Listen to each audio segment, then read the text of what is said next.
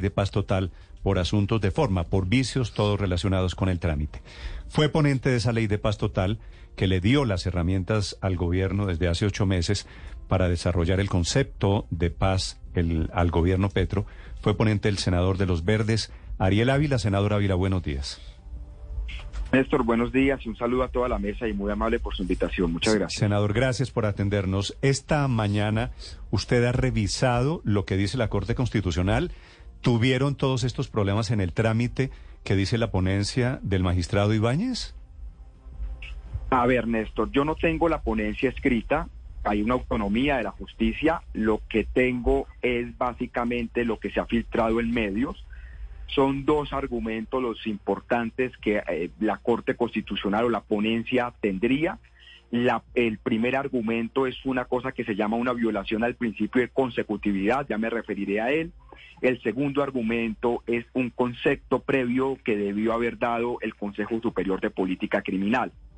Frente, frente a lo primero, lo del principio de consecutividad, para que la gente me entienda, básicamente es que todo el articulado, todo lo que está en la ley, pues está desde el primer momento que comienza la discusión y no hay cambios o cosas nuevas o que salgan de la cachucha último debate. La Corte dice que ahí tiene que haber una consecutividad.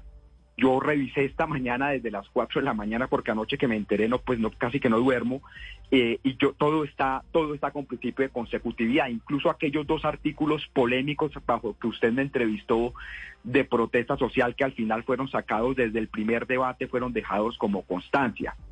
Frente al segundo argumento sobre el, el concepto del Consejo Superior de Política Criminal, el argumento que da el Ministerio de Justicia es que ese concepto no es sustancial, es decir, es un requisito legal pero no constitucional eh, y tampoco es vinculante el concepto. Entonces eso es lo que se ha dicho, pero yo no conozco la sentencia en esto, es lo que se ha venido filtrando. Eh, solo sí le digo que la justicia toda la autonomía y todo el respeto a lo que diga la Corte Constitucional, pero tumbar esa ley sería de una gravedad inmensa, es decir, dejaría sin piso jurídico un montón de cosas que en este momento están avanzando, como inclusive las propias mesas de negociación, que se podía buscar alguna figura, pero sí que hayan vacíos muy complicados. Ya, le voy a preguntar sobre cuáles son los efectos de la eventual posibilidad de, que se caiga la, la ley de paz total, senador Ávila. Antes quisiera preguntarle si el Ministerio de Justicia les explicó por qué no se había llevado esta ley, este proyecto en ese momento al Consejo Superior de Política Criminal antes de presentarlo al Congreso, entendiendo que dice el Ministerio que no es vinculante y que no es un deber constitucional. ¿Algún motivo eh, les expuso de, para no haber llevado esto antes al Consejo Superior de Política Criminal? aquí haciendo memoria, eh, recuerdo mucho que lo que se, el argumento que se dio es el que le acabo de manifestar, que no era una un requisito sustancial. Ese fue el argumento que se dio para lo del Consejo Superior de Política Criminal. Sí, revisando la consecutividad, ¿usted considera que no hubo violación a ese principio? Es decir, que no se le agregaron artículos después de que se habían hecho las discusiones y los debates? Sí, sí, eso fue lo que revisé esta mañana. Lo que se aplicó fue una figura, mm. cuando uno presenta una ley como esta, o como el tema de la reforma tributaria, por ejemplo, que son leyes que tienen muchas proposiciones de congresistas, hay una figura que se ha utilizado en otras leyes, que se utilizó en esta, es proposiciones sustitutivas, es decir, se meten 50 proposiciones, de esas se acogen 30. Entonces, en lugar de meter cada palabra y palabra, que tendría que ser votación a votación, se mete una proposición sustitutiva eh, y eso es lo que se hizo.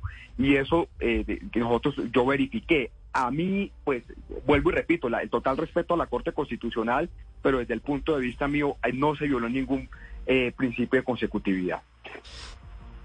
¿Cuáles serían las consecuencias, senador Ávila, en caso de que la Corte tumbe la ley de paso tal como lo propone el magistrado Ibáñez? En la práctica, inmediatamente, ¿qué pasaría? La ley, la ley de paz total es una ley que en la vida real no es nueva, sino es una prórroga que cada gobierno le mete cosas nuevas. De la ley de orden público. Se creó en 1997 bajo la administración del gobierno Samper y desde ahí se prorroga cada cuatro años con, con lo que cada gobierno le quiera meter. Esa ley es la que permite el sustento jurídico al menos de tres cosas. Por un lado, los diferentes procesos de acercamiento, negociación de paz, como los que en este momento están con el ELN. Lo segundo, la posibilidad de que el gobierno pueda designar equipos, hacer equipos, mesas, una protección jurídica para los funcionarios que vayan a hacer ese proceso. Y lo tercero, los límites de lo que se puede hacer y no se puede hacer dentro de ese marco de la negociación. Entonces vuelvo y repito, el, habrían unos vacíos jurídicos muy grandes para poder incluso sostener la mesa de conversación con el ELN. Se pueden buscar pues figuras basadas en la Constitución y demás, pero sí quedarían unos vacíos jurídicos preocupantes. Sería decir, por ejemplo, el Servicio Social para la Paz, que fue aprobado, quedaría pues por fuera, no, no habría Servicio Social para la Paz etcétera. Es decir, el, golpe es muy duro para este concepto de paz total. Sí, senador Ávila, pero ustedes han previsto que si llegaran a suspenderla provisionalmente, mientras toman alguna decisión eh, de fondo, lo que está en juego son los cese a fuego bilateral, los decretos que ya ha firmado el gobierno, tanto con el ELN, que aspira a firmarlo en los próximos días, o con los grupos disidentes de las FARC, y las libertades que bajo el amparo y la sombrilla de la paz total se le ha concedido a los jóvenes de primera línea? Frente a los temas de cese al fuego, eh, eh, ahí yo lo que considero es que el, todos terminaban ahorita el 30 de junio, la otra semana, y varios de ellos creería yo que no van a ser prorrogados. Entonces ahí es más grave lo del ELN, pero lo otro no. Frente a la figura de gestores de paz o de, de personas que sean escarceladas para poder hacer la negociación, hay otra figura que puede servir yo el, el, lo más delicado lo, lo, más delicado lo veo en el en la propia existencia de las mesas de conversación y la protección jurídica para funcionarios. Pero todo quedaría con vacíos jurídicos indudablemente. Sí.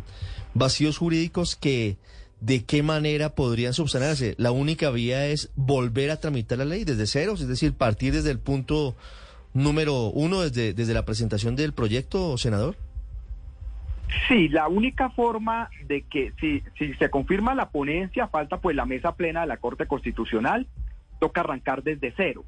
Eh, incluso uno pensando eh, que le meten mensaje de urgencia, en el mejor de los casos eso va a estar para octubre, no va a estar antes. Entonces sí habrían dos o tres meses de un vacío, vacío jurídico muy difícil, pero vuelvo y repito, esperemos qué dice la Corte Constitucional. la, defensa que hizo en su momento Sí, le decía, No, le decía que hay que esperar al final el fallo de la Corte porque esta es eh, una ponencia y, puede ganar como puede perder, puede ser derrotada en la Corte.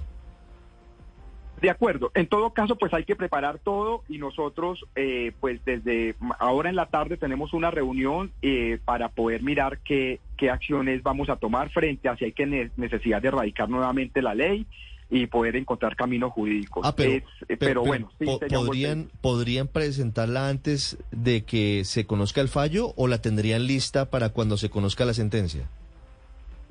No, yo creo que nos toca ir poco a poco eh, y esto pues es, incluso yo acabo de proponer, pues esto es una idea, que si es necesario llamar a extras que se llamen eh, para poder comenzar esta discusión rápido. Pero vuelvo y repito, hay que ir con calma, esperemos la reunión. Usted sabe que la mayoría del gobierno está en La Guajira, entonces habrá unas reuniones virtuales.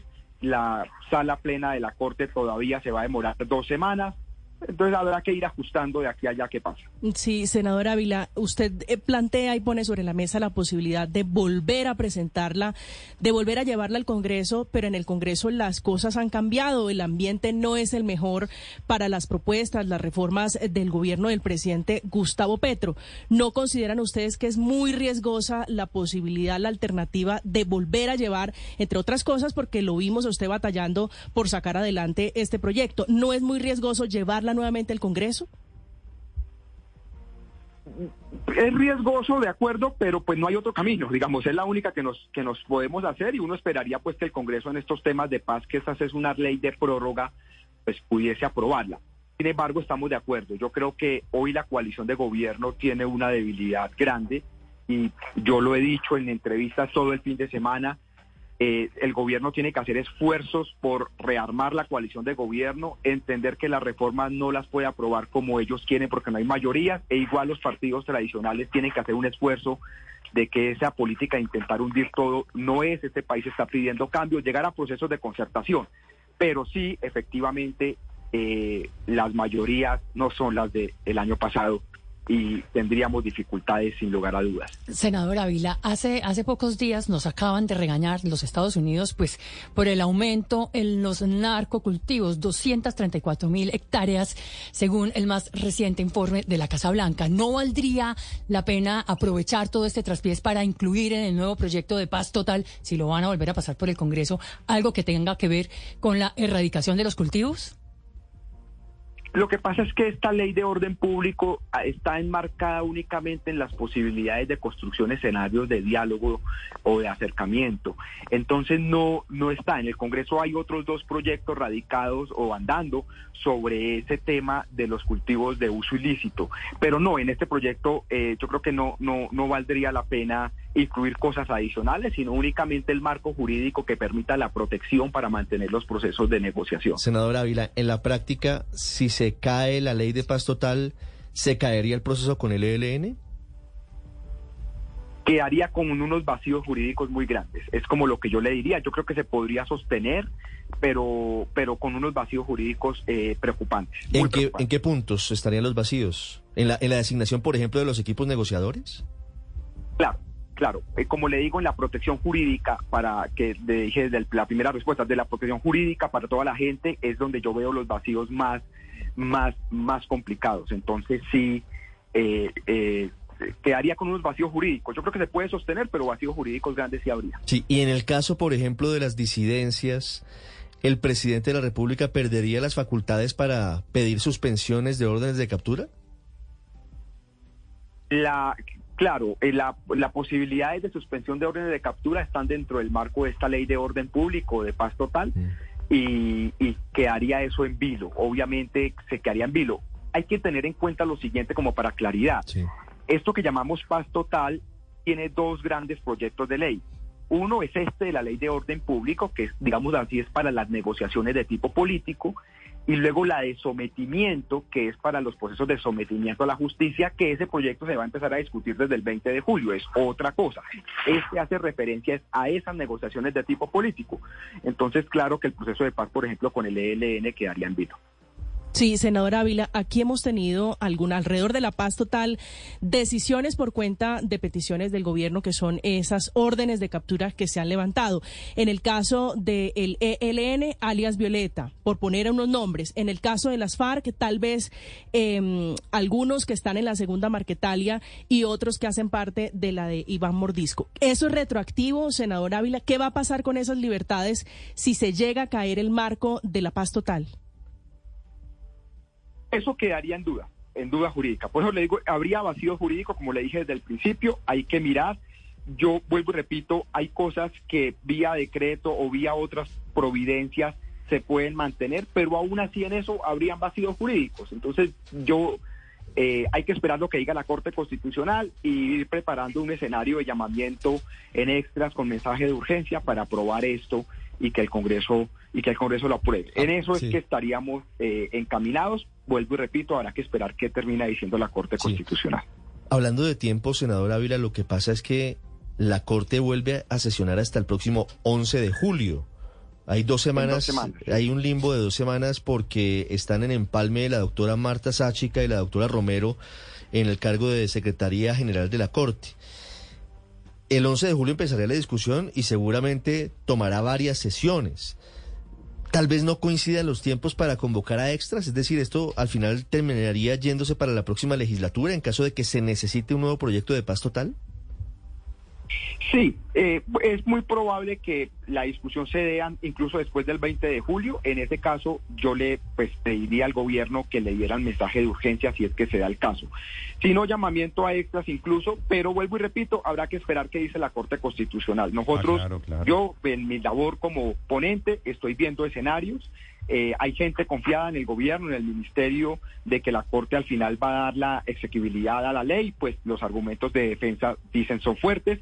Hay que esperar, pero pues nosotros sí tenemos que ir planeando diferentes escenarios. Yo lo que creo, lo que les sugiero es que miren los trámites de las otras leyes, porque si la Corte está en plan de vigilar con este rigor el eh, concepto, por ejemplo, de consecutividad, miren el trámite de la laboral o de la pensional o de la reforma a la salud, que yo sospecho que hay muchas que vienen con los mismos vicios.